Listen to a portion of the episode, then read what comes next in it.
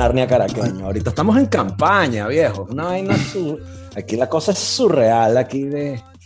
eh, la, la campaña electoral aquí de las elecciones regionales es una cosa absolutamente surreal. Hay, Porque hay, hay políticos de oposición en esa campaña. no. Siempre gana el partido. O sea, o sea, ahí, ahí, ahí, o sea, eh, yo, yo suscribo la tesis que usa Daniel Lara de que todos son, todos son unos falsos, ¿no? Entonces, o sea, pero es que la vaina, o sea, si ustedes conocen el latillo y los que no lo conocen, o sea, eso es una vía para entrar y una para salir, ¿no? Ujú, Sí. Y bueno, estamos en pandemia, brother. Entonces los carajos ponen un poco de cachilapos a repartir panfletos y vaina y se forma una cola. Este, y de paso, como quieren que vean que están haciendo obras, porque hacen obras, este, todo lo ponen a hacer a- a- en, hor- en rush hour, ¿no? Eh, entonces, coño, tú vas a subir.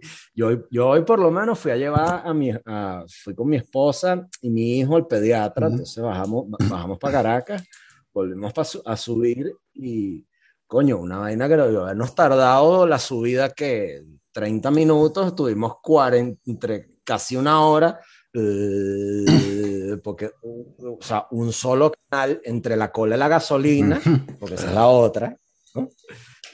para la, la- la cola, la gasolina y lo- lo- la cola para, ¿cómo te digo? La, Ah, la gasolina, La cola, la, bomba que está, la bomba que está en la entrada del latillo. la bomba que está en la entrada del latillo, entonces, Mm. bueno, se forma, se forma, se forma la cola, ¿verdad? entonces, coño, llegué mamado, pero aquí estoy, Bueno, bien. feliz de hablar con ustedes y echándole bola. Mira, este, hablando de, es, es verdad que el, que el tráfico está mejor después de que todo el mundo se fue. Coño, sí y no. ¿Por qué sí? Por una parte, pero eh, esto depende muy, mucho de, ¿cómo te digo? Depende de lo que tú haces. Yo, yo soy médico. ¿no? Eh, y yo me dediqué a una parte de la medicina que es la, eh, o sea, yo hice una especialización en gerencia farmacéutica Ujú. y todo mi trabajo lo hago desde la casa. Ok. Entonces, ya yo no tengo que estar yendo para consultorio y vaina. Cuando yo pasaba consulta, eso era un coge culo. Mm. Que, entonces, este, ¿qué pasa? Si hay colas, no te miento, si hay colas. ¿Por qué hay colas?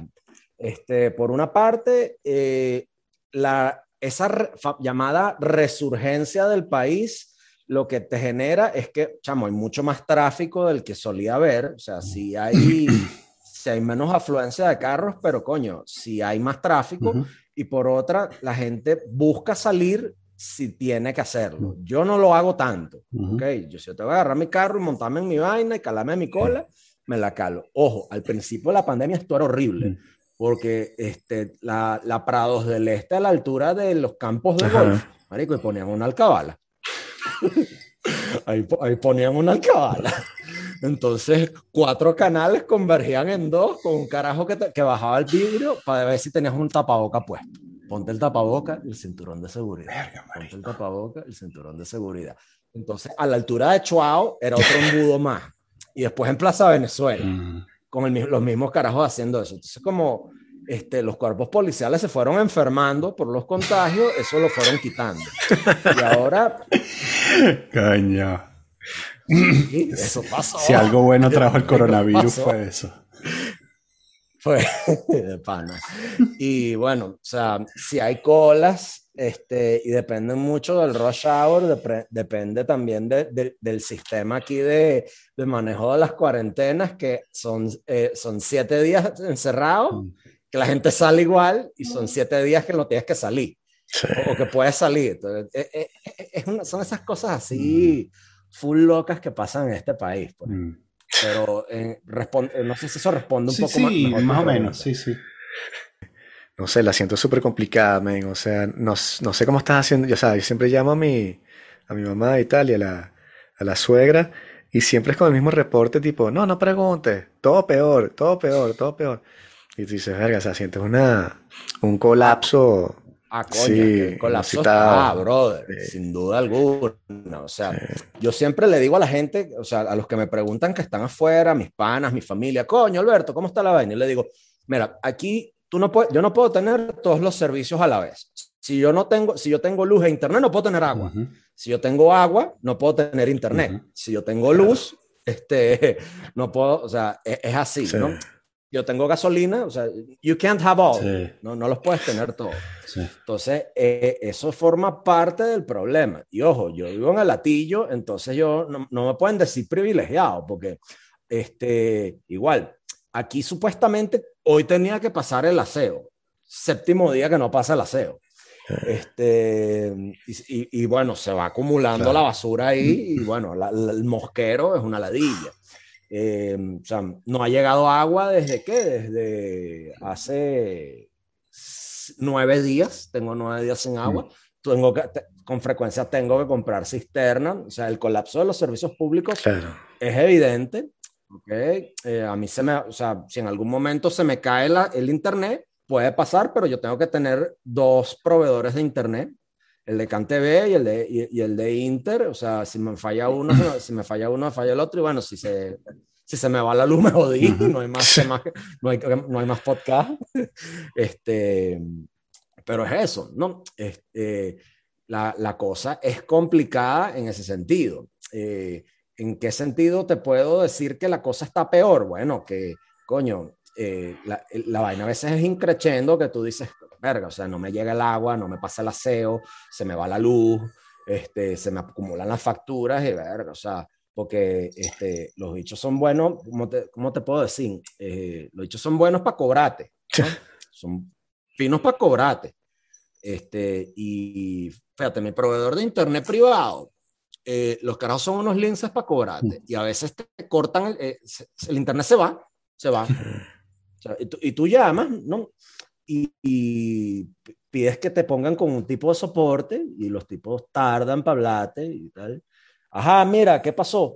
Bueno, este, no, yo no tengo eh, internet, no te estoy, te estoy llamando porque no tengo internet. Ok, eh, ¿usted se metió en la página, hizo el reporte? Sí, sí me metí en la página, hizo el reporte. Ah, pero usted tiene internet. Ah.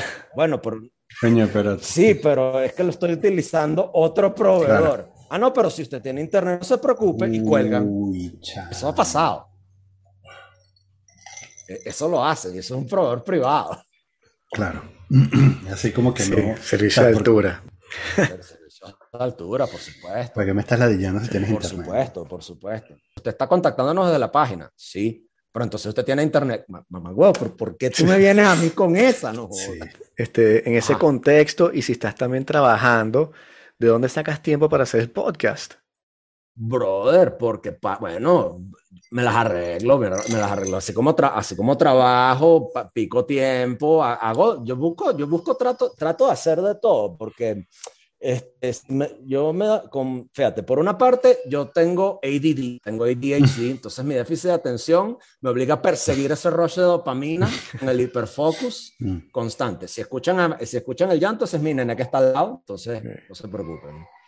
Este, entonces, yo siempre ando buscando un rush de fijación de, de, de hiperfoco y fijación, entonces yo tumbo una actividad y hago otra. Mm. Y, y así voy.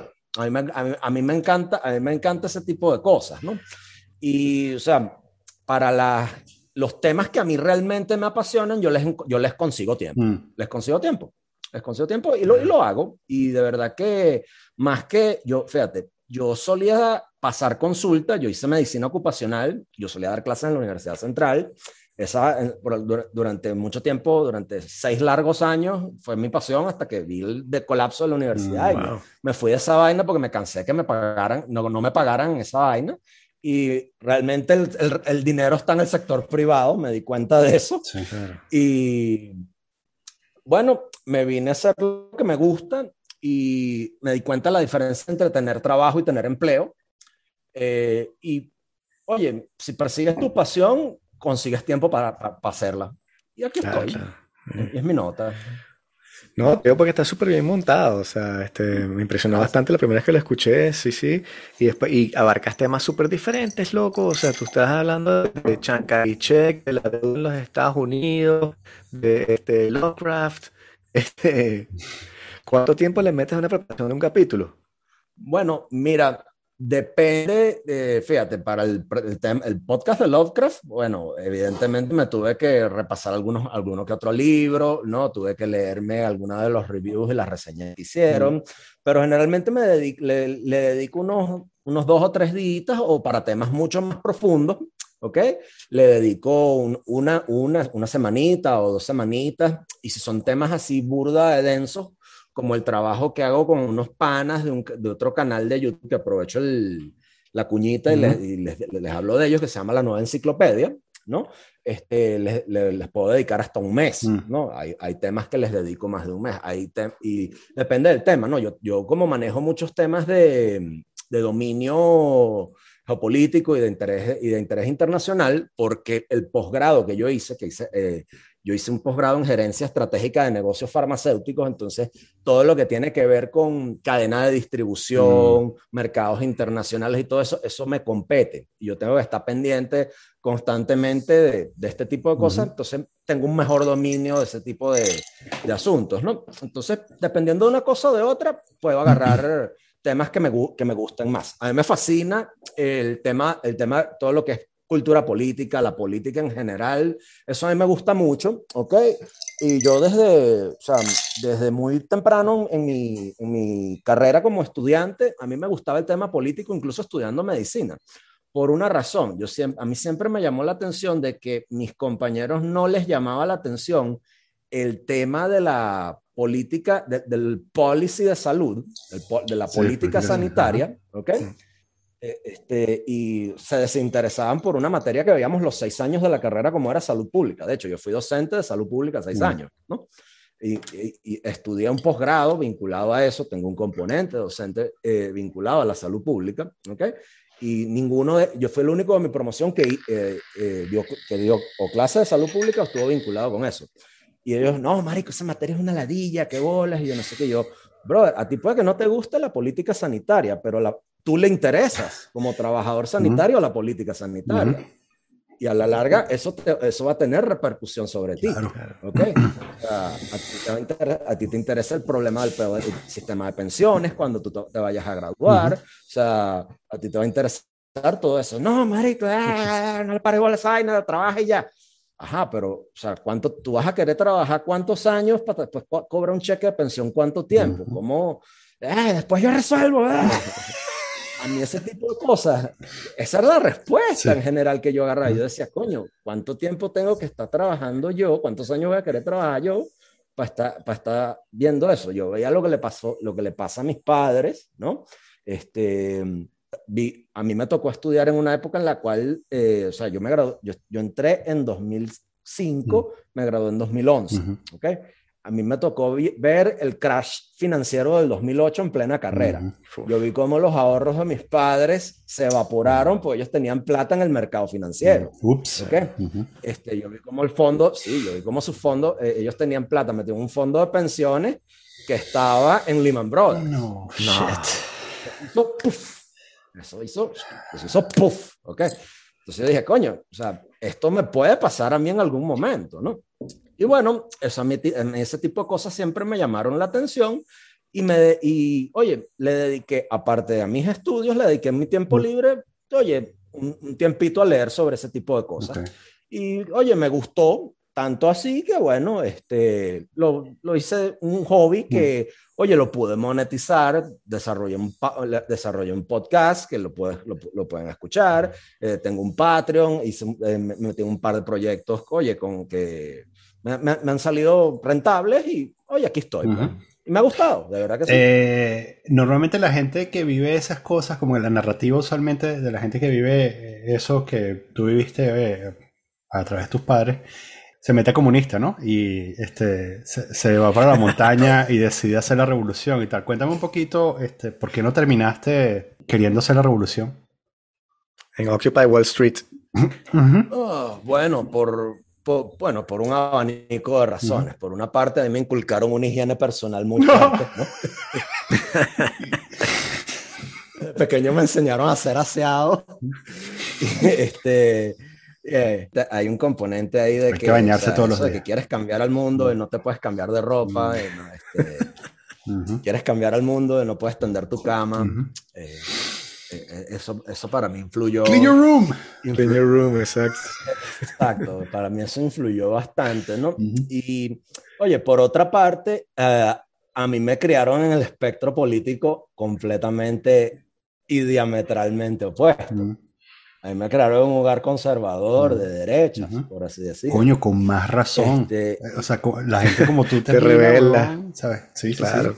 Mm, supieras que, mira, supieras que no, porque eh, yo vengo, mira, o sea, y ojo, ojo, yo fui dirigente estudiantil. yo, yo, estuve en la FCU en la época en la cual, en la, generación de 2008, no jodas. Los que iban a salvar el país. Cuando todos estos carajos andaban diciendo, hay que subir las becas y equiparar las becas al salario mínimo. ¡Qué bolas! Y yo, Marico, tú le quieres imponer al Estado esa vaina para tú, para tú estar enquistado. ¿Cuántos años quieres pasar tú en la universidad, maldito vago? ¿Cuántos años quieres pasar tú en la universidad? Yo quiero salir de esta mierda y directo a trabajar, weón. ¿Tú quieres estar ahí eh, sembrado cuánto tiempo? O sea, yo me tuve que calar ese tipo de cosas, ¿no? Mm, Entonces, para mí era este, una, una cuestión que yo, yo siempre lo vi de esta manera. La política como tal está aguas abajo de la cultura. Politics is downstream from culture.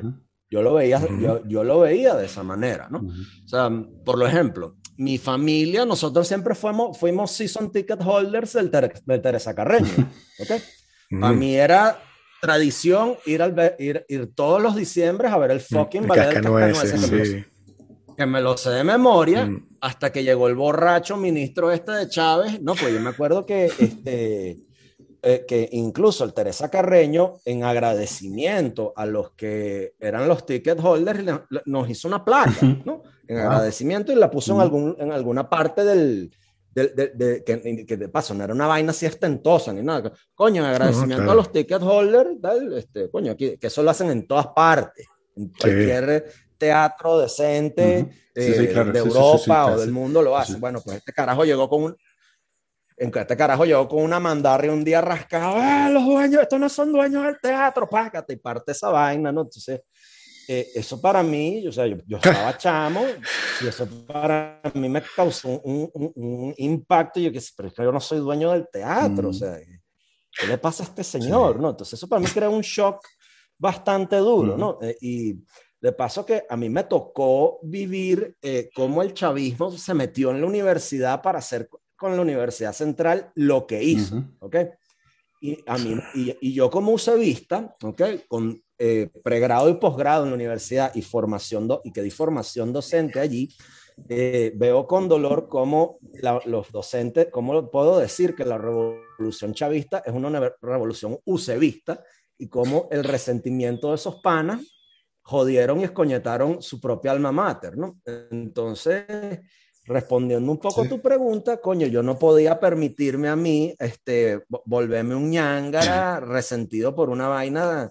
O sea, o sea eh, la, las explicaciones filosóficas y eh, de, de, eso, o sea, volverme, eh, volverme un marxista barbudo y irme a la montaña hacer la revolución, por, o sea, por eso, la, cuando todos los que lo hicieron habían fracasado, yo dije, coño, si a ellos no les funcionó, a mí menos, menos ahorita, mm. uh, I might as well go the other way. Mm. Okay. Y no, me, o sea, y no me gustó. Entonces yo siempre fui como que un... Re, yo me, me, me, rebelé en eso y yo dije, coño, o sea, vamos a hacer la contracultura desde la derecha, bro. Mm. es más divertido. Ya, bueno, eh, sí, y además es, em, digamos, es la reacción ante, ante lo que vivimos en Venezuela, ¿no? Como la revelación, como rebelarse contra el Estado y eso, ¿no? Claro, claro. Y yo, mira, yo lo vi, o sea, Daniel, yo lo vi, y, o sea, a mí, a mí me veían rarísimo, ¿ok? Este, leyendo, leyendo libros de Carlos Rangel, leyendo libros de, Oswald Spengler. Un puto este, fascista, ¿vale? ¿Ah? Este, tan debido a decir toda vaina, ¿no? A mí, me, a mí me han dicho, a mí me han dicho de todo. Pero más allá de eso, ¿ok? Este, fíjate, yo conservo, o sea, yo, yo fui, para que tengas una idea, yo fui uno de los primeros que dijo que Ricardo Sánchez era chavista en 2007. Mm. Yo tengo esa solvencia moral de decir, ese tipo es un gallo tapado, ese carajo es chavista, tiene pinta de chavista, se reúne con chavistas, no hagan nada. Se viste como chavista. Habla como chavista. Se viste como chavista. habla como chavista. O sea, yo, decía, yo decía, si tiene pelos de gato, dice miau, tiene cola, todo eso. Oye, a lo mejor es, a lo mejor es chavista. Entonces, no, el, el que era chavista era yo. Ah. El que era chavista era yo. Yo tuve que morderme la lengua, creo que siete años, viejo. siete años así llevando mierda. No, ¿cómo vas a ser chavista si se está con María Corina? No ¿Y, ¿Y qué pasó? Este, cuando el carajo brincó la talanquera, chamo, a mí me han reventado el teléfono para pedirme excusa. Ah, ah, el tiempo, ah, bueno, weón, el tiempo me dio la razón, ¿viste? A mí el tiempo, lamentablemente, me dio la razón. Entonces, a mí tener ese tipo de solvencias morales, no es, yo no me lleno la boca con eso, pero es como que mi micro victoria, ¿sabes? para mí eso siempre ha sido importante. Pues. Ah, sí. No, y ser, ser, coherente, ¿no? Y por lo menos, este, no importa de qué en qué bando estés, qué sé yo. O sea, llega un punto, todas las ideologías tienen sus fallas y sus puntos criticables, pero si tú estás ejerciendo una posición de, poder, llega un punto en el cual ya tus acciones, que tú seas de izquierda, derecha, qué sé yo, no, no puedes justificarlas porque hay gente que se está muriendo, o hay gente que no está llegando el agua, la basura no está pasando. Entonces ya es como que, o sea, mm. tienes que ir con esa responsabilidad. Pero eso obviamente en Venezuela no, no le... Hoy me preguntaban eso también, como que cómo los venezolanos, este, o sea, cómo, cómo se robaban la plata así y se van a vivir a otro país, o sea, que, que descaro, ¿no? Y, es verdad que es una cosa rara, porque está como en el, en el zeitgeist de nosotros, en la cultura. O sea, yo crecí en una cultura en la cual era normal que, que tuvieran barragana los presidentes, ¿no? Y la barragana este, la graduaron en la Santa María con, un diploma falso y después nombrada censos militares. Todo esto, todo lo conocemos. Entonces, y creo que mis padres también tuvieron su, su generación de mamarrachadas. Entonces, es como que todos hemos tenido ese, ese punto de contención en el cual la política es algo como, como como feo. Entonces es normal que los corruptos se vayan a otro país, se compren un, palazzo en, este, en Italia, porque es como que, bueno, somos, somos, esto es lo que hacemos, ¿no? O sea, a todo nivel, fuimos criados así, fuimos, no sé. Y también tuve amigos que, que después se metieron en política y creo que en algún momento que, que, que confronté ese tipo de cosas, ¿por qué estás haciendo esto? Era como esa mirada de, bueno, pero es que esto es lo que, o sea, esto es lo que se hace, porque no sé, ¿sabes? Como esas películas de la mafia o qué sé yo, que pero no, chamo, no te vas a robar esto. Y el otro como que, chamo, esto es lo que, o sea, esto es lo que se hace aquí, o sea, güey. Tienes que fingir, todos estamos fingiendo, pero en verdad lo que estamos es agarrando aquí esto y tal. Y este, bueno, no sé, es así en Venezuela, supongo. Bueno, es que y en muchas otras culturas. Sí, sí, es que si te pones a ver, el, mismo, eh, eh, el mismo Alberto Arbelo Torrealba en su corrido Florentino y el Diablo este, lo, redacta. Eh, Venezuela es el, es el, país donde, el donde la República, el tesoro es botín. y eso siempre, eso siempre ha sido así. Yo siempre una, de las cosas que yo he aprendido estudiando la historia de nuestro país es que si nosotros queremos entender, y ahorita que pues, acaba de pasar el 12 de octubre, si nosotros queremos entender lo que nos pasa a nosotros como país, ¿ok? Y entender nuestra tragedia como país, tenemos que entender la tragedia, y bueno, entender la tragedia, no, entender lo que pasó y entender la historia de España. Tenemos que, eh, para entendernos como continente, entendernos como Venezuela, tenemos que entender la historia de España y entender que así como, y no es por perpetuar la leyenda negra, no, así como a, a, América llegaron cosas, llegó la, llegó la colonia, la conquista, como la queramos llamar, ese fenómeno, ¿ok? Eh, y que trajo grandes valores, también llegaron los, las taras de esa mm. sociedad, ¿ok? Y una de las taras de la sociedad que trajo la sociedad eh, española en el fenómeno de lo que es la, la, cultura venezolana, prácticamente en lo que es el territorio venezolano, la Capitanía General, es que a diferencia de, otra, de otras naciones, por ejemplo Colombia, que se parece mucho a Venezuela, Colombia era un virreinato, nosotros éramos una Capitanía General. Y eso lo describe, yo lo aprendí mucho leyendo un libro que es de Jesse Cromwell, que es un historiador que se dio la tarea de ver qué pasaba con la sociedad colonial venezolana y él escribió un libro que se llamaba The Smuggler's World. Entonces, eh, tú te lees ese libro y tú entiendes, coño, o sea, tú me hablas de, la, de los corruptos, de las barraganas y tal, yo veo mi generación y yo veo lo de los chavistas, mi chamo no sé qué ir a ver, no mm. sé, cuando, vea, cuando mi chamo esté más grande, yo no sé qué barbaridades ir a ver, ¿no? Este, nuestros abuelos les tocó ver, no sé, a Pérez Jiménez, Medina y demás, mis bisabuelos, nuestros tatarabuelos les tocó ver a, eh, el, el, el, espolio y, y así sucesivamente. Pero, ¿qué pasó? Que la forma en la cual los españoles pusieron, en cierto modo, el sistema de, de, de, impuestos y tarifas aquí ese, se acata pero no se cumple, impuestos eh, excesivos como el, el almojarfazgo y todas esas cosas, la gente buscaba evadirlos y de ahí surge esa especie de viveza criolla que empezó a perpetuarse y se fue convirtiendo en ese mostrico, ¿ok? que hoy en día tenemos en este país, o sea, que eh, sobornar, eh, sobornar al, al oficial para que no te ponga una multa, que se traduce en que, bueno, o sea, me robo unos reales, pa, eh, me, robo, so, eh, me robo reales, hago coimas y de, oh, sorpresa, causó una crisis humanitaria. ¿Cómo se, conecta, ¿cómo se conecta Entonces, eso con la historia de España? No, no, entendí esa parte, o sea, entiendo lo de, lo de la colonia, bueno, pero... Que se, conecta, que se conecta porque la sociedad colonial ah, española okay. era permisiva, ah, con, absolutamente okay, permisiva con la corrupción. ¿ok? Porque ellos, ellos mismos la fomentaban. Ya, ya. Entonces, eso era, eh, el libro se llama The Smuggler's World, es muy bueno, si quieren se los, se los comparto, okay. es, es, un libro muy bueno. Entonces, eh, ese tipo de cosas eh, nos permite entender por qué los venezolanos tenemos esta, estas taras como sociedad y por qué, no, por, o sea, por qué llegamos a esto, ¿no? O sea, claro. yo por lo menos lo veo y lo interpreto de, esta, de esa forma. O sea, yo lo veo también o sea, porque lo que, como lo entiendo yo, es que el problema es una especie, es la creación de estructuras sociales que van a perpetuar la conducta corrupta, por llamar de alguna manera, y no definirla, ¿no? Es decir, no es inherente a las personas, obviamente, no es que la gente que está aquí era, era eh, peor que las que estaban, que, otras que las que estaban en España, sino que se creó este sistema en el cual eso funciona de esa manera y todas las personas que están en ciertas partes de ese sistema actúan y juegan un rol que mantiene la cosa andando. Entonces el policía juega el rol de que te pide a ti la plata y tú juegas el rol de la persona que tiene que pagarle o a la comisaría y se mete en tremendo problema.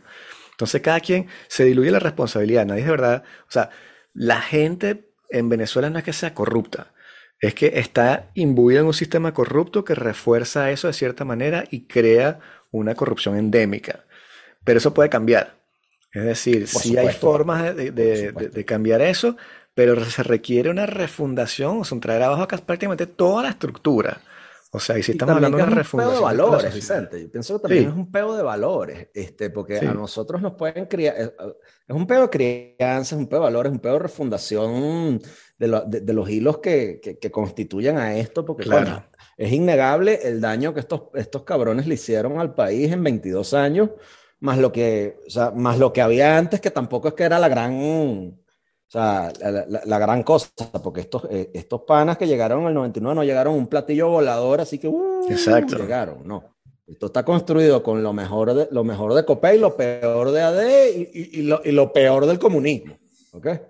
O sea, y, o sea es, eso va a ser muy difícil. Yo creo que el gran reto que nosotros los venezolanos tenemos es buscar la manera que, coño, o sea, no nos ha servido, o sea, no nos, ha, no nos sirvieron estos 22, estos 22 años de chavismo, no nos sirvieron 40 años de, de, de, cúpulas podridas, como dijo Chávez, o sea, nos tiene que servir algo más. O sea, yo pienso que hay que cambiar el cassette, hay que cambiar la forma. Sí, sí, sí.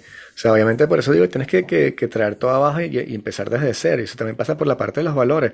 Pero también estás metido en un contexto global en el cual las energías fósiles están yendo hacia abajo y están cada vez utilizándose menos y los países quieren este, salir de la dependencia al petróleo y a otras energías no renovables.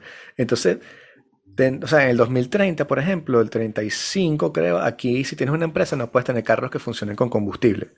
En el 2035, eso es ahorita. Entonces, este, sí. Entonces, imagínate, es una tendencia que va a seguir. Y Venezuela, que se le meten de petróleo. Más speed. No. Bueno, este... ustedes no quieren llegar, o sea, ya la gente que se opone a eso, yo, yo siempre digo, ustedes no quieren llegar rápido, pues. ¿Y cómo hacen en su vida? Pues esos carritos, esos carritos a control remoto en su mm. vida se van para atrás. Sí, mm. ese es otro tema, pero la cosa es que también de un punto de vista ecológico tienes que, tienes que reducir el consumo del, carbono entiendo, y, yo, y, hay otras formas de energía. Sí. Entonces, bueno, tienes un país que no, que va a tener una materia prima, que va a ser no sé, o sea, como tener algo que se usaba en la Edad Media, tipo cerámica típica para hacer una baldosa y que hoy ya no se usa. y eso va a ser lo que vende No lo Venezuela. vamos a tener que comer, viejo. No lo vamos a Sí. tener que comer. Y sí, y la mayoría Aunque de yo los te profesionales digo- afuera. Aunque yo te gente. digo, sabes, ahorita con todos los workaround que hay, y eso en parte lo- los Emiratos y los países que sí realmente eh, están metidos en el, en el peo del petróleo. Yo hice un podcast sobre eso, cómo hacen las, las- las petroleras ahorita con el peo del cambio climático. Ahorita hay muchos workaround para hacer carbon neutral oil.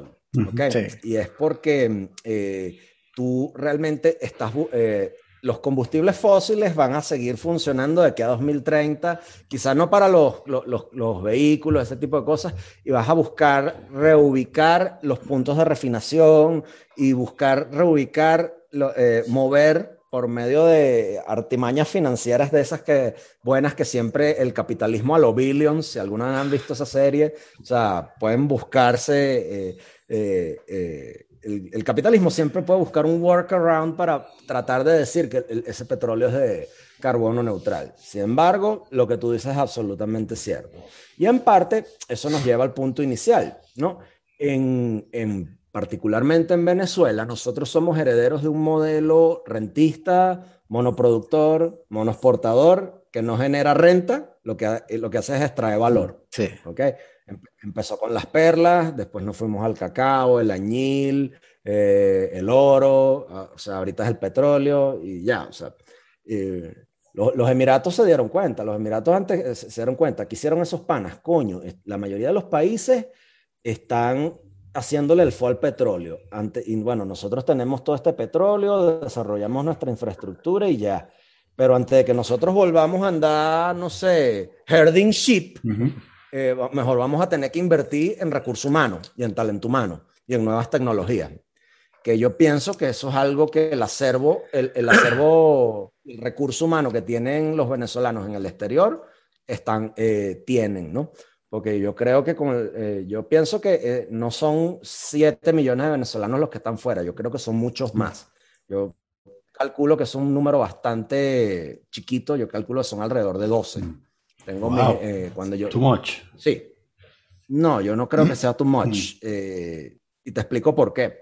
Cuando yo trabajé en la universidad, yo trabajé con cifras de demografía. Entonces yo saqué una serie de proyectos. El detalle es que yo dejé toda esa, mi- toda esa data, yo la dejé en la universidad y probablemente esos carajos quemaron esa vaina porque la- este, el, el edificio de la universidad lo han robado tantas veces y se ha Mm. incendiado tantas veces que eso ya, na- ya probablemente ni existe, ¿no? Pero yo creo que son, eso, eh, ya debemos estar en double digit millions. Yo estoy bastante be- betting on that. Y yo creo que el recurso humano eh, y el talento humano venezolano... Pe- Perdón, Taima, antes, de- afuera. perdón, antes de que sigas eso. ¿Mm? ¿Cuál es la, cuál era la base? O sea, ¿cuál es, digamos que el razonamiento base de por qué eh, hay una desviación tan grande entre las, entre los oficiales y las cifras oficiales y, y la estimación que hiciste tú? Porque no estás tomando, no, no estás tomando en cuenta una serie de, una serie de variables que nosotros en la universidad sí podíamos, sí podíamos razonablemente medir. Nosotros tenemos acceso a una serie de bases de, de- de bases de datos que históricamente, eh, o sea, los otros investigadores no, podía- no podían acceder. Nosotros teníamos una base de datos de al menos 1900, 1945. Ujú. Podemos proyectarlas mucho mejor, ¿ok? Y pese, al- pe- pese a las malas relaciones que teníamos con el, eh, que teníamos con el, el- el Instituto Nacional de Estadística, ellos sí nos podían dar ciertos datos que podía, con los cuales podíamos realizar ese tipo de proyecciones, ¿ok? Y trabajamos con buenos demógrafos también. Entonces, Ok. ese tipo de cosas no, no, nos ayudaban bastante. Sí, y perdón que Entonces, te volviendo a lo que te ya, decía. perdón, y porque te, perdón que Dale, te siga interrumpiendo. Adelante. Porque una de las cosas Adelante, que, que yo pienso muchas veces es, em, sabes, estos números de, de migrantes se han ido inflando en los últimos años eh, que, y yo no sé hasta qué punto sea una inflación generada por, por los medios, la narrativa y los intereses que hay detrás de decir que, que hay que la crisis humanitaria es verdadera y que hay un montón de migrantes, ¿no? O sea, porque o sea, llegamos, llegamos como a 3 millones y luego de 3 millones la cosa se disparó, ¿no? Entonces hay como un crecimiento parabólico de, del número de migrantes y entonces eh, eso me pregunto muchas veces si, si no es que un día alguien dijo, no, son 3 y después no, 3,200 y después alguien lo repitió como 3,400 y después alguien redondeó a 500 y porque si estamos hablando de 500 probablemente ahora sean 750 y ya 750 lo podemos redondear a 4 millones y así, ¿no? Y ha ido creciendo por redondeo mediático. eso tiene algo de, eh, eso tiene algo de certeza, sin duda alguna. De la misma manera que a pesar de que yo me hacía muchas veces eco de la encuesta en COVID, ¿ok? Yo siempre le he mirado la encuesta en COVID con mucha mano eh, derecha y mucha mano zurda, porque los, los, redactores de en COVID son politically exposed persons. ¿Okay? O sea, tú revisas, el, tú revisas el currículum de Julio Castro, ¿ok? Y Julio Castro es el Anthony Fauci venezolano, ¿ok? con, todas con todo lo bueno y malo que pueda tener. Y, o sea, este, tú revisas el, currículum de las personas que realizan la encuesta y sí, o sea, metodológicamente es una encuesta que tiene mucha, eh, o sea, tiene, e, es, respetable por todo eso, ¿ok? Pero muchos de estos, muchos de los que participan en COVID, oye, son, miembros de partidos políticos que tienen derecho a hacerlo. Todo el mundo tiene derecho a tener una posición política, ¿ok? Eso es absolutamente válido, ¿ok? Pero de nuevo, ¿hasta qué punto tu posición política, y sobre todo en un país tan radical, eh, tan, tan radically politicized como Venezuela, ¿ok?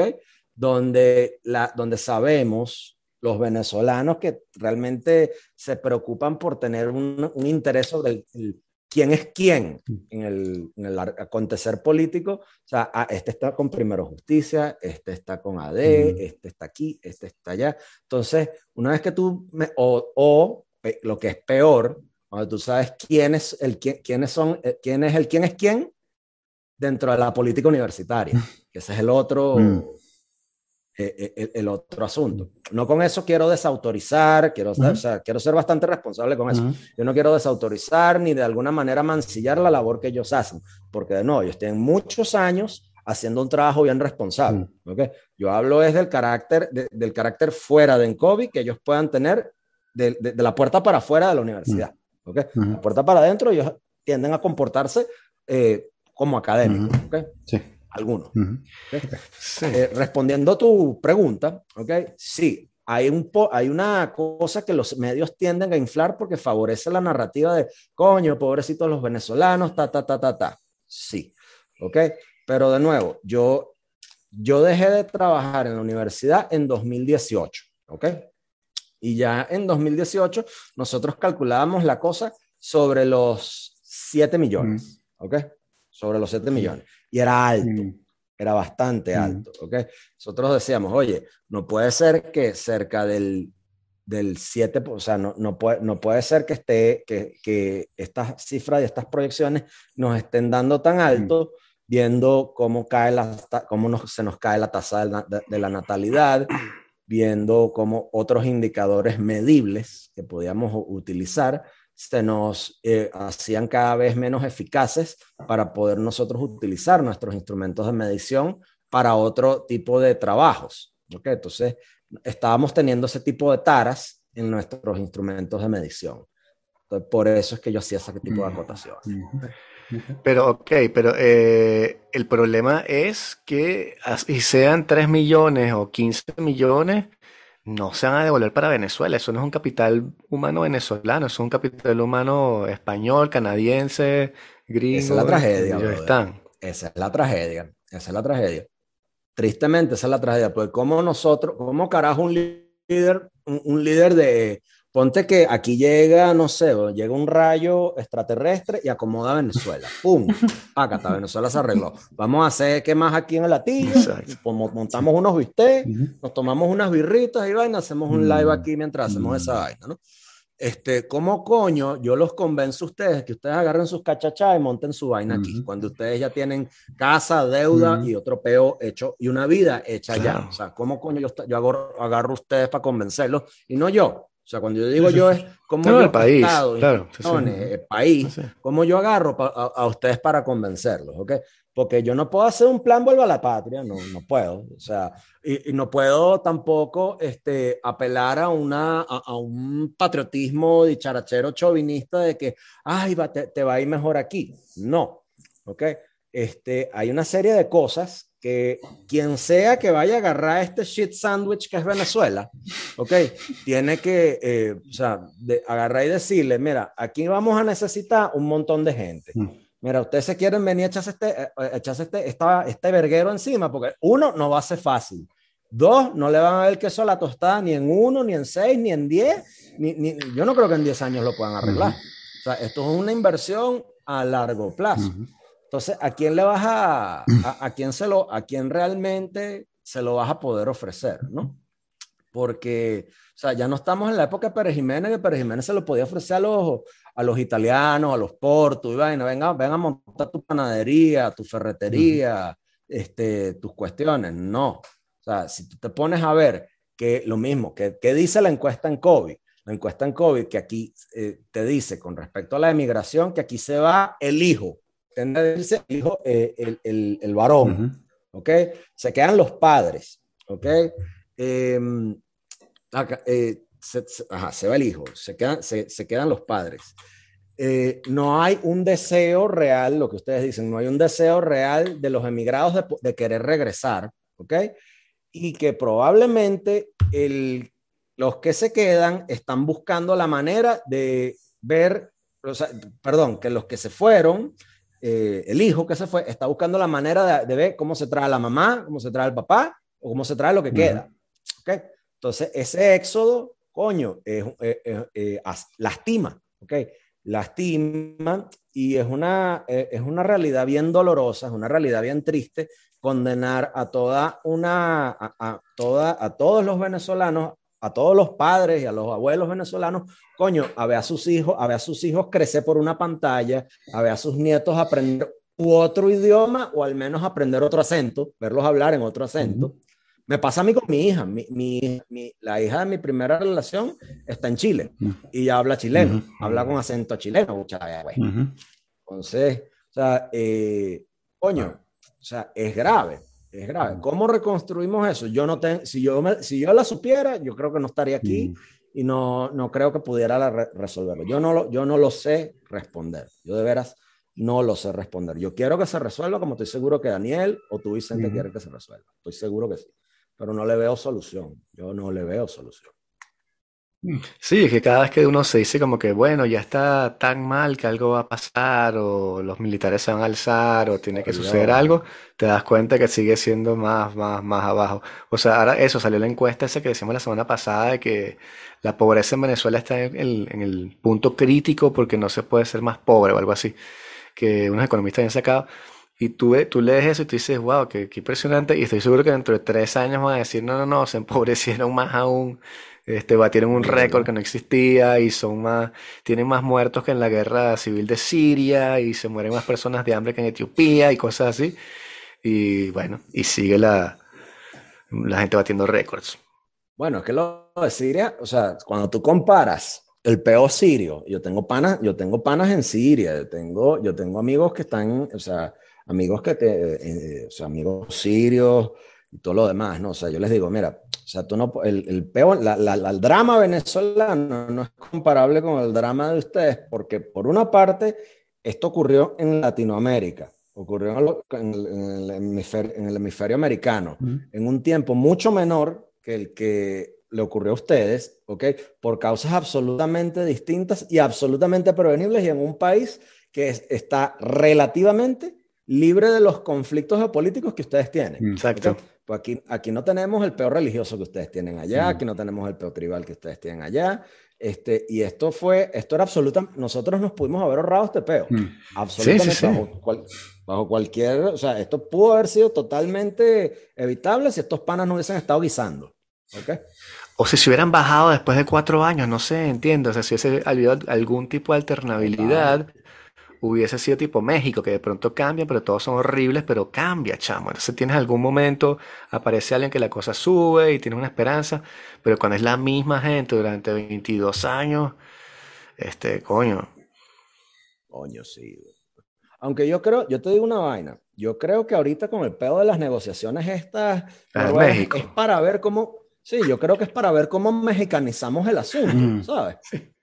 Porque, o sea, porque eh, la izquierda internacional, la, izquierda maluca, internacional, porque hay una izquierda, coño, moderada, decente, porque, o sea, yo, yo soy un tipo de derecha y tal, pero hay una izquierda moderada, decente, eh, bien portada, ¿ok? Y hay una izquierda, está, y está la izquierda coño madre Sí, claro. trimaldita, Sí. ¿no? Este, la izquierda, la izquierda maldita, ¿ok? Eh, ya tipo, tipos como los chavistas, lo- los, chavistas de, de- sí, los chavistas se les hace incómodos a, la- a los de la izquierda trimaldita, ¿ok? O sea, tener un tipo, tener un tipo como Maduro en el teatro internacional, para un carajo que es de izquierdas, verga, cuesta. ¿Cómo tú defiendes esa vaina, no? O sea, no puedes andar, o sea, no, no, no, un, un carajo como Evo, Evo Morales, tú lo puedes, tú, tú puedes parapetear, Sí, sí. tú puedes hablar. Sí, sí, sí. ¿ok? El, el peo cubano, el peo cubano, aún con todos lo, lo malditos que son, lo, o sea, lo puedes, lo, lo- puedes parapetear, ¿ok? Los Kirchner, el peronismo kirchneri- kirchnerista, lo puedes parapetear. Lula, lo puedes parapetear. Yo tengo panas, yo, yo, tengo, una, yo tengo una pana, este, que ella, ella es una, perio- una periodista catalana, ¿ok? Que ella- eh, yo siempre entro en peos con ella, porque ella en estos días, en- hace poco me mandó un, un artículo donde, eh, un artículo, un carajo del New York Times, donde el, el tipo anda hablando, coño, pobrecito Lula, que lo han jodido, pues tal, y yo no sé qué, ta, ta, ta. Lula es un demócrata, Lula es un tipo a carta cabal, y yo no sé qué, y tal. Y yo le, y yo le digo, mira, ¿cómo coño este carajo perdió toda la, toda la, bancarro- la bancarrota moral de este man? Es gigantesca cuando se pone a, a hablar bien de Lula. Sí. así. Coño, Lula jamás encarceló a nadie. Lula no tiene, no, no tiene muertos políticos ni presos políticos y yo no sé qué. Yo, ajá, y Odebrecht. Bueno, pero es que la, la- la corrupción no mata, nadie se muere No, de hambre no, con la ¿verdad? corrupción. No y yo, ah, no, La huevonada, Ah, no. huevón. La corrupción no mata, la- la- bolas nadie se muere de hambre con, con- con la corrupción. Y yo dije, no, no, no. No, no, la, la, la de Odebrecht es que Lula no sabía, él no estaba metido en Odebrecht. A él no le dicen las cosas, Eh, al igual que le dicen, él no sabe, no, él es bueno. Es el entorno, el entorno. El entorno, no es él, es el entorno. Lo tienen engañado, lo tienen A engañado. él no le dicen las cosas, él es bueno. Él Exacto. es bueno. Entonces, yo agarro y digo ese tipo de vainas. ¿no? Yo digo, eh, y Odebrecht, la bajato, la vaina. No, no, no, no, no. Este, mira Alemania, Alemania es un país súper corrupto. Y vaina, y yo no sé qué. Y yo, ah, mira, o sea, va- vamos, a, vamos a poner las cosas en su, sano, en su sana balanza, ¿no?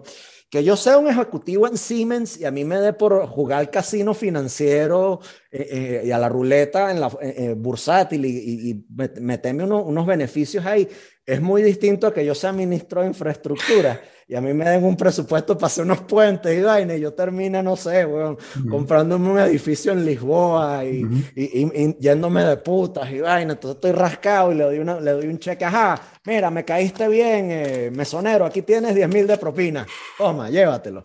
Esa vaina es muy distinta. eh, eh, eh, o sea, eh, es, hay- es como tú decías, hay levels to this Sí. Claro. En este, en este juego hay niveles, Mm. ¿no? Entonces, el nivel, de- el nivel venezolano es como que Sí. eh, hard mode, Sí. Exacto. En, ga- en gaming es, es- es pas- es- es pasarlo en hard mode. No, eso no es así. Tú no tienes un entendimiento de lo que es la corrupción. Y yo, ah, no, qué arrecho. Sí, bueno, que está, exacto, todas esas falsas equivalencias también que ocurren, yo creo que ocurre con, con cualquier persona este, que, que cree mucho en, en- sus posturas políticas, ¿no? O sea, te van a decir eso, que, que Alemania es corrupta porque, bueno, sencillamente no quieren aceptar que, que, pertenecen, pertenecemos eh, a una raza maldita, ¿no? Eh, y, y entonces, no, ¿sabes? Esta gente, ¿sabes? Esos alemanes son más o menos como nosotros. La diferencia es que tienen más años ya, ¿no? En- en ese juego y no se les nota tanto la- las trampas, ¿no? Pero es igualito, ¿no? O sea, la, la manipulación que hacen. Mira lo que le hicieron a Grecia y vaina. Eh, huevón.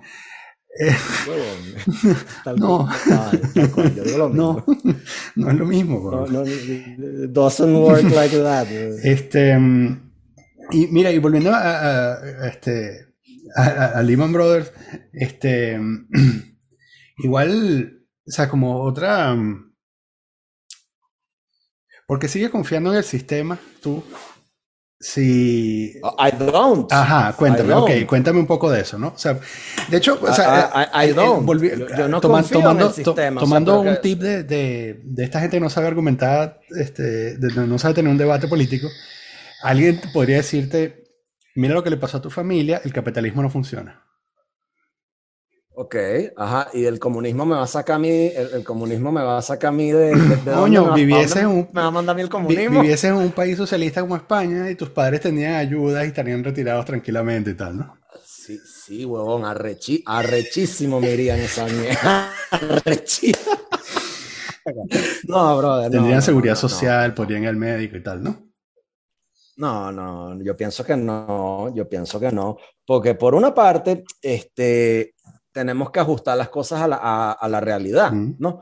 Mis, mis, viejos decidieron quedarse en el país, ¿ok? Mis, viejos, yo me quedé en el país, o sea, yo vengo de una promoción de médicos donde nosotros éramos, eh, creo que éramos 74, 74, 75, quedamos 11, 11 en el país. Joder.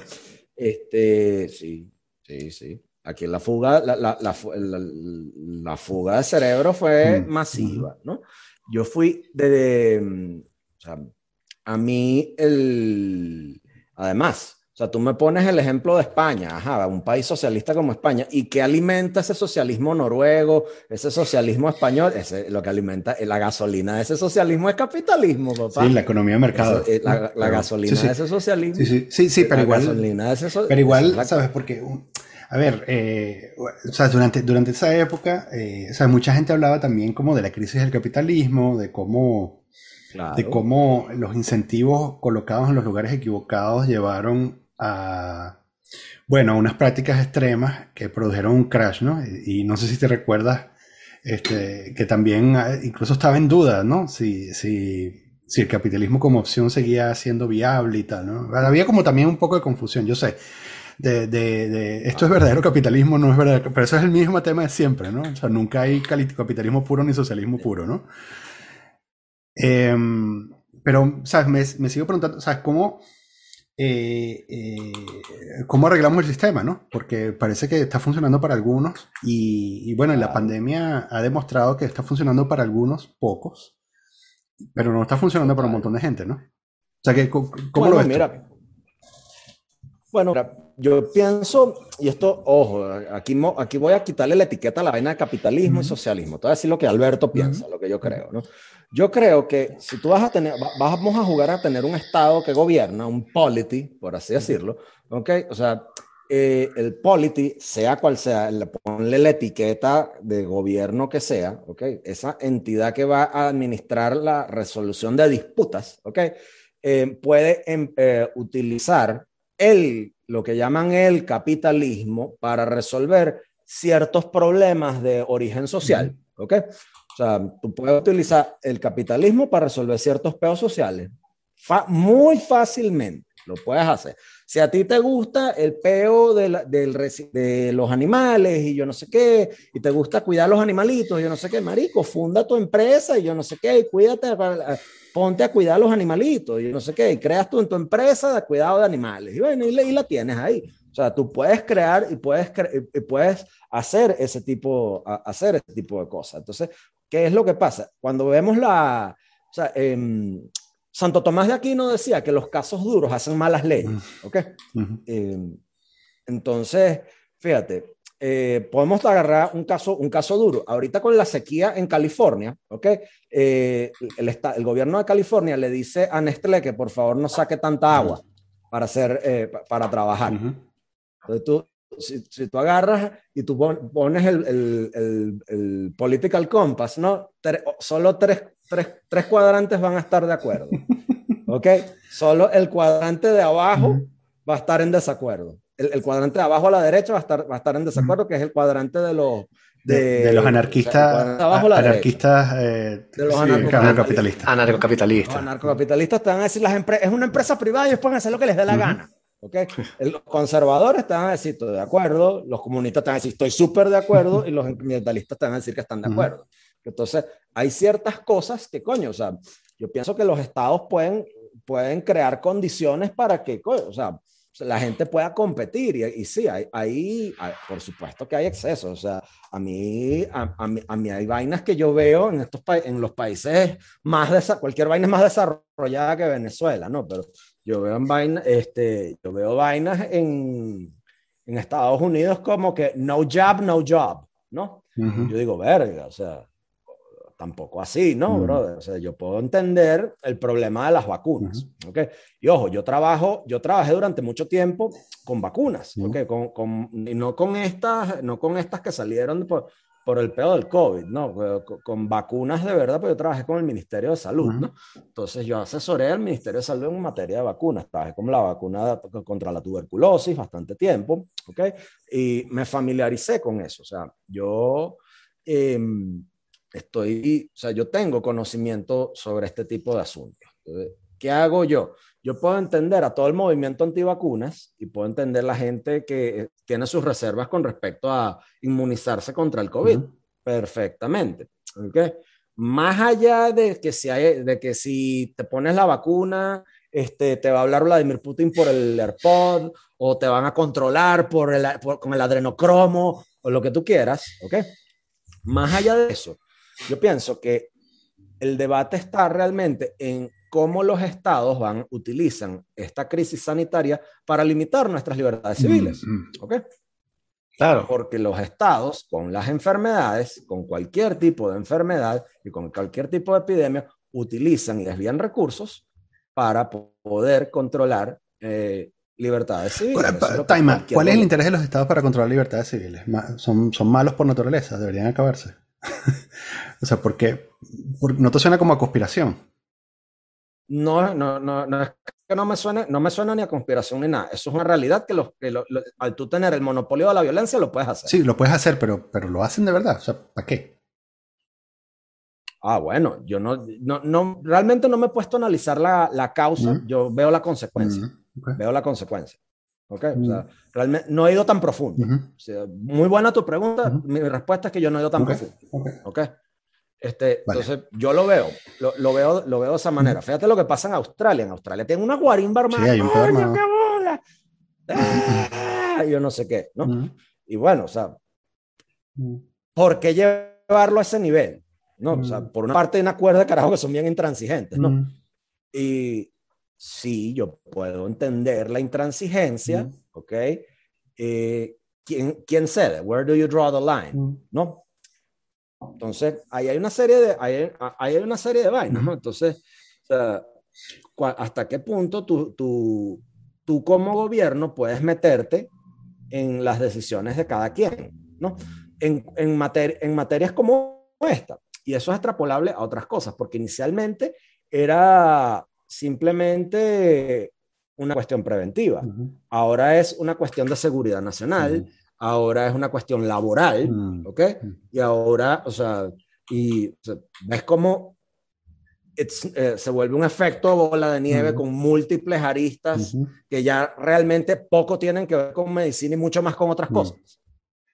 Entonces, a eso es a lo que yo, o sea, eh, sé que le estoy dando mucha vuelta a la torta de casabe, -huh. pero eh, es a eso a lo que me refiero. -huh. Ok, eh, entonces, el capitalismo. Ok, capitalismo. Bueno, yo pienso que puede funcionar para algunas vainas. Ok, puede funcionar para sacar, para sacarte la pobreza, funciona. Ok, también puede, puede funcionar para llevar a muchos, muchos otros a la pobreza. Ok, mal aplicado genera consecuencias horribles. Ok, mal aplicado puede llevar a muchos a la miseria. Mal aplicado puede generar inequidades absolutamente brutales, las mismas que puede generar el socialismo, las mismas que puede generar el comunismo. ¿ok? O sea, tengo, si tengo que escoger entre uno y otro, bueno, no voy a escoger el socialismo nunca. No lo voy a escoger. Sobre todo porque, eh, y eso siempre lo, siempre lo voy a decir tras haber vivido mi vida en Venezuela. ¿okay? Tras vivir aquí y experimentar el socialismo real. ¿okay? O sea, una cosa es eh, poder ver a todos, esos, a, a todos esos chamos con la franelita de Che Guevara, allá en Francia, allá en el Reino Unido, desde la comodidad de su casa, ¿ok? Eh, tuiteando so, uh, acabar, con, a, acabar con el patriarcado, ocupar, ocupar Wall Street y todo lo demás, ¿ok? Enviado desde mi iPhone 5G.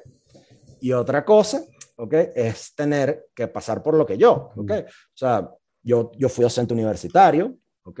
Yo tengo dos posgrados, yo podría estar, trabajando yo podría estar trabajando en... en, en... Freeze. Venezuela strikes again. Coño. ¿Viste? Eso, eso nos pasa por andar hablando mal del, de los estados. Porque... Mm. El capitalismo, sobre todo. ¿Quién controla el internet? Pon. Mi carrera. Ahí está. Ajá. Y estar haciéndolo muy mejor. Sí, ahora sí. Sí, sí. Sí, son Ajá. freeze ahí. Sí. El ki anticomunista. Sí, sí, sí. Se, se activó, se activó el firewall. Pa- Están hablando mucha huevonada aquí. Sí. La gente, cuando habla de capitalismo, tiende a hablar de dos cosas. Y evidentemente el capitalismo desde un punto de vista como sistema económico parece ser la mejor forma que hemos conseguido para orientar los recursos de la manera más eficaz hacia la producción de ciertos objetos, ¿no? Pero cuando la gente dice que está en contra del capitalismo, creo que también a veces dicen que están en contra de una especie de sistema filosófico o ontológico que se le impone a la gente, en la cual toda la vida se construye en torno a la monetización, al intercambio, a la compra y la venta. Entonces son como... Me, molesta también cuando la gente no hace esa distinción para criticar el capitalismo, ¿no? Y decir, como tú decías, que, lo- los con la camisa Che Guevara, abajo todo el sistema, y te dice, pero ya, pero hay parte del sistema del cual tú beneficias, que es el que ha creado todo esto que te rodea, y entonces, si quieres cambiar, tienes que aceptar eh, las cosas positivas para tratar de buscar otra forma de, de construir tu realidad. Y viceversa, porque el socialismo puede ser igual, o sea, como que si tienes un sistema, en algún momento vas a tener que, vas a tener que tener una economía centralizada una decisión central. Este, y a partir de ese momento, bueno, la planificación no es mala per se. En Francia lo vimos todos los días. El otro día Macron destinó 30 millardos al a un plan de desarrollo de 10 años. Entonces el tipo dirige va a decir, pero claro, lo que hace él es es una manera que funciona en, el- en lo digital, en las energías, no sé qué tal, ¿sabes? Y, y la cosa tiene un sentido. Pero de allí eh, a, a pasar a toda la parte filosófica del, del socialismo, imponérselo a la gente, como que nadie puede tener dinero, nadie puede tener propiedades, todos somos iguales, es que está también la, el problema, creo yo. No, claro, de bola. Es que, fíjate, de nuevo, aquí yo creo que también aplica lo que estábamos hablando de que hay levels to this game, ¿no? Yo creo que aplica, eh, o Claro. sea, no, no podemos, eh, o sea, aquí hay niveles, aquí hay niveles, ¿ok? Y es como, mm, fíjate, em, yo el otro día lo vi, yo pienso que ahorita, lo- yo pienso ahorita que una de las cosas más chéveres que nos da el internet son los memes, ¿no? Entonces yo vi un meme en esto, lo- si lo consigo se los comparto, de que ah, o sea, una cosa es ah, hablar bien del capital, hablar mal del capitalismo en Francia, en Reino Unido, donde tú quieras, ¿no? Y otra cosa es, y, y otra cosa es tener que vivir en Venezuela, y vivir el socialismo en hard mode, ¿no? Claro. Claro, entonces, coño, tiene, su, tiene sus niveles, ¿no? Yo te digo una vaina, fíjate, te lo voy a, te, te lo voy a poner así, ¿no?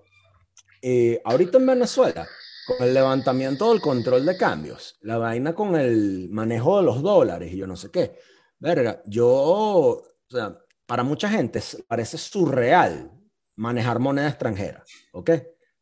Una vaina que es absolutamente normal manejar, manejar dólares, ¿no? Eh, porque durante, porque de nuevo, eh, el, el control de cambios aquí hizo tener moneda, para los que nos escuchan, ¿ok? Control de cambios aquí hizo tener moneda extranjera un delito, Ujú. ¿ok? Era una vaina que te, podían, te metían preso, ¿ok?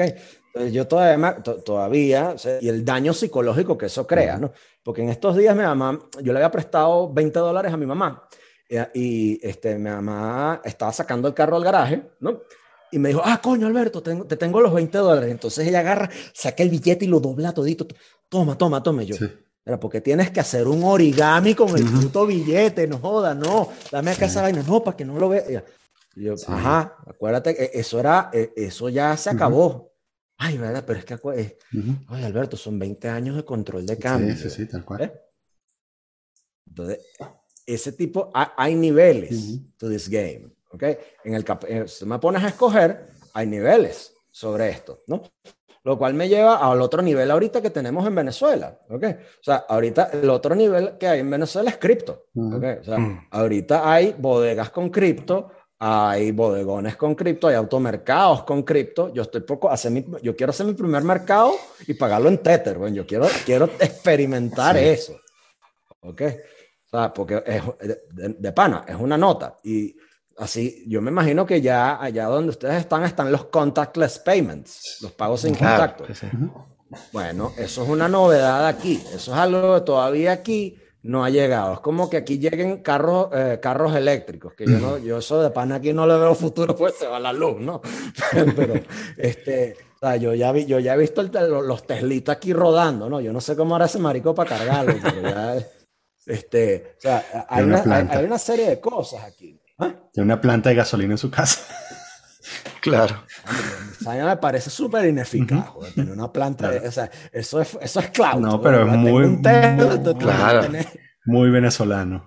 Muy venezolano eso. Eso es una venezolana así, de este tamaño. Sí, Vergación, tengo un Tesla. Ay, ¿cómo lo cargas, coño? Se me va la luz, entonces lo tengo que. Tengo que comprar gasolina. Tengo que, tengo que ponerle gasolina a la planta. Ah. Sí. Ok. cuido el ambiente. Este, Yo cuido el ambiente, sí. Ah, y, la planta, y, la planta no, la planta es diésel. Ah, Exacto. Bien. Sí, sí, sí. No, seguro que es así. E, esas son, las, esas son las cosas. sí, sí, sí. Este, mm, Coño. Hay una de las cosas que... Eh, eh, sí, un, un, teaser que el teaser que hiciste por Twitter es que ibas a ibas a hablar del tema de la liquidez eh, que mencionó Alec Boyd eh, en una pregunta sobre los NFTs, ¿no? Ah, coño, sí, viejo. Eso, eso me parece interesantísimo. Para entrar la cuarta hora del podcast. vamos, a ver si, vamos a ver si podemos hacerlo en menos de tres horas. Em, bueno, este, hay una serie de vainas, ¿ok? Eh, yo estaba viendo lo que él, lo, que él comentaba, ¿no? Es que el mercado de los NFT coño, eh, se fundamenta sobre un par de cosas. Él dice que, él no, que poco tiene que ver con cripto, que el mercado de NFT es distinto. Yo, yo, o sea, Alex, yo creo que tienes un concepto que tienes que, o sea, deriva del cripto. Sí, el, el mercado cripto es burda de líquido, el mercado NFT no lo es tanto, pero de nuevo, tú utilizas parte de los criptos para enviarlo hacia allá. Por una, eh, entonces, el argumento tiene dos patas, ¿no? Por una parte, ¿de dónde viene la iliquidez? ¿Ok? Bueno, la iliquidez, y yo creo que a Alex le llama mucho la atención eso porque Alex es un pana que siempre anda pendiente de ver dónde está el guiso, dónde está la trampa, ¿no? Porque él... de formación profesional. Entonces, de formación profesional y gracias por tu trabajo porque de pana es eso. Entonces, coño, ¿cómo, dónde, ¿de dónde está la liquidez? Porque la gente va de taxes con los, con los NFT, bro. It's the simplest thing. Mm. It's the simplest thing. Fíjate, digamos que, y esto sería evadiendo taxes con NFT para. Digamos que fulano, este, coño, asumió una posición en cripto, ¿ok? Y bueno, compró, eh, compró bajo, vendió en alza y tiene sus profits, ¿ok? Pero él compró bajo y vendió en alza y tiene sus profits en un intercambio, de, coño, tipo Coinbase, ¿ok? O cualquier otro, de esos que tienen KYC. Es decir, que tienen tu, tu inteligencia financiera, tienen tu, tu tax, tu, tu, tax intelligence y tu info bancaria. ¿Qué quiere decir eso? Que estos intercambios tienen que decirle a las autoridades eh, si tú no estás declarando esa, esas ganancias. Entonces, ¿qué haría cualquier carajo con dos dedos de frente que quiere eludir o evadir o hacer trampa o lavar dinero. Pues tú agarras, te abres un MetaMask, ¿ok? Te abres un wallet eh, descentralizado y te pones a comprar NFT, ¿ok? Esos NFT. Eh, tú agarras, compras esos NFT, abres un MetaMask descentralizado y te haces tú mismo ofertas y las compras y reportas pérdidas, ¿ok? Ok.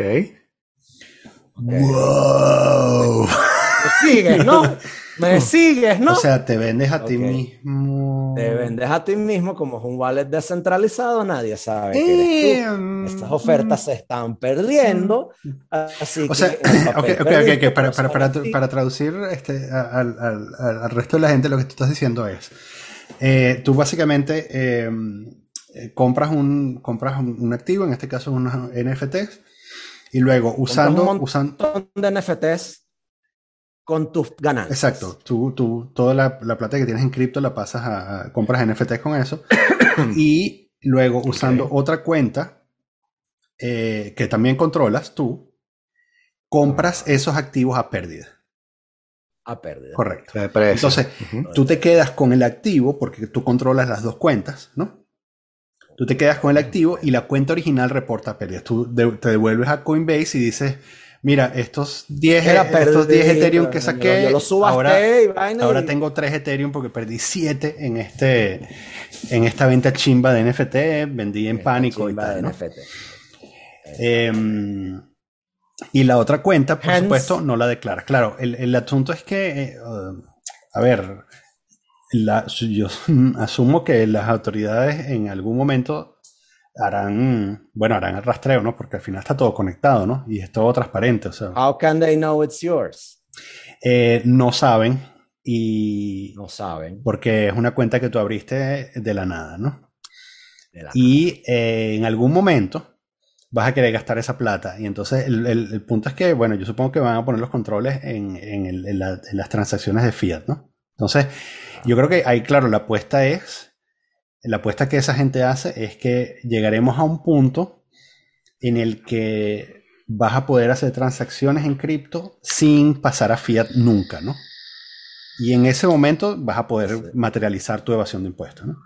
Esa es parte, eh, bueno, ya, más- ya la evasión de impuestos la estás materializando cuando haces la transfuga ahí. ¿ok? Y aquí es donde, eh, y porque, este, porque esto es terreno fértil para ello, porque aquí hay otro, aquí está lo- la otra pata del argumento que yo te quería comentar, pues incluso hasta lo, lo elaboré aquí con una con, con chuleta.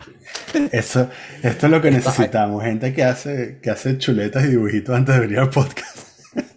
Claro, viejo, pues, pues coño, si no, si no, yo, yo, yo descubrí, yo tengo ADD, brother, si no lo hago, créeme que hay crash, Muy choco bien, el carro. muy bien, muy bien. Entonces, fíjate, los NFT se comportan igual que una burbuja. Esto se puede comportar igual que una burbuja. ¿ok? Y aquí hay una cosa que se llama la teoría del tonto más grande, la Greater Fool Theory. No sé si están familiarizados con ella. Si no, se las explico. ¿ok? Durante una burbuja, ¿ok? tú puedes hacer plata comprando activos sobrevalorados y venderlos para hacer ganancia. ¿ok? Tú sabes que estás comprando y que estás pagando algo que, que tú estás pagando por algo que pagando de más Ujú. por, por ese activo, ¿ok? Tú sabes que tú estás comprando algo sobrevalorado, ¿ok? Tú te estás bancando sobre el hecho de que alguien más te va a comprar eso porque alguien más es más tonto que tú, ¿ok? Entonces, eso te lleva a, a- a vender al precio más arriba. Entonces, digamos que yo agarro y hago el NFT. Yo hago el NFT que más. Más nada. Eso es lo que Yo necesitamos. hago, yo hago el NFT que más, Ujú. ¿ok? Entonces, este NFT vale 10 Ethereum. Ujú. 10 Ethereum este NFT. ¿Quién me lo compra? Entonces llega, llega, no, yo lo quiero. Yo, Sí. aquí está, aquí está. Bueno, ok. Entonces llega el otro pajú. eh, mira, este NFT por 30 Ethereum. ¿Quién me lo agarra? ¿Quién me lo agarra? ¿Quién me lo agarra? 30 Ethereum. Vendido el NFT que más Ethereum. Ah, que 35 NFT. ¿Quién me lo compra? ¿Quién me lo compra? Ah, Yo. Ajá. Hasta que llega otro y de repente, coño, pero está ahí una hoja de papel que dice que más NFT, ¿eh? ¿Qué mierda es esta, weón? Y le- Ay, mierda, yo soy el tonto Claro. más grande. ¡Pum! El problema con esa estrategia no es la iliquidez, que era la pregunta de Ale. El problema en esa estrategia es montarse en la burbuja especulativa. Y tú no quieres ser el pendejo más, Sí. más, más grande cuando el peo es. Cuando se para la eh, música. cuando el peo estalla. ¿Ah? Cuando se acaba la música, tú no quieres ser el, el- el pendejo más grande, ¿ok? Es una mala idea, ¿y qué es lo que pasa? Es mala idea hacer timing cuando el mercado, es, eh, o sea, es mala idea ponerte a ver, eh, hacer, ver, coño, cuándo va a ser el timing para saber cuándo va a ser el mercado, el swing, Ujú. cuándo se va a acabar la música. No.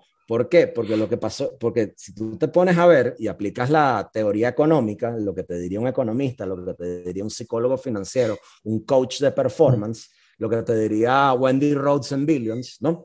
La gente te dice que pienses y que seas un, inver- un inversionista racional. ¿ok? But then again, los inversionistas y en cripto no son racionales, ¿ok? ¿Por qué? Porque aquí hay un gran factor que deriva y que guía nuestras eh, cosas, y aquí esto tiene mucho que ver con medicina, que es el, la dopamina, el dopamine rush, ¿ok? Siempre estamos buscando. ¿Por qué? Porque la gente se apalanca en optimismo excesivo, ¿ok? Y las narrativas societales son fundamentales. Aquí es donde entra el fear of missing out, el FOMO, ¿ok? Entonces, si tú recordas, debemos recordar que más allá de la liquidez, las inversiones no son racionales y menos en cripto, el FOMO es un gran driver. Entonces, cuando tú tienes esta, eh, eh, esta, estas condiciones tanto psicológicas como de mercado, como un terreno fértil para que tú puedas hacer ese workaround con la plata, tienes un mercado donde el problema no es tanto la liquidez, sino que este, tú estás desapareciendo una, una cantidad de plata que realmente lo que estás es sacándola de circulación. no, es que, no es que no hay, no es que no, económicamente no es que hay liquidez. ¿Sí me explico?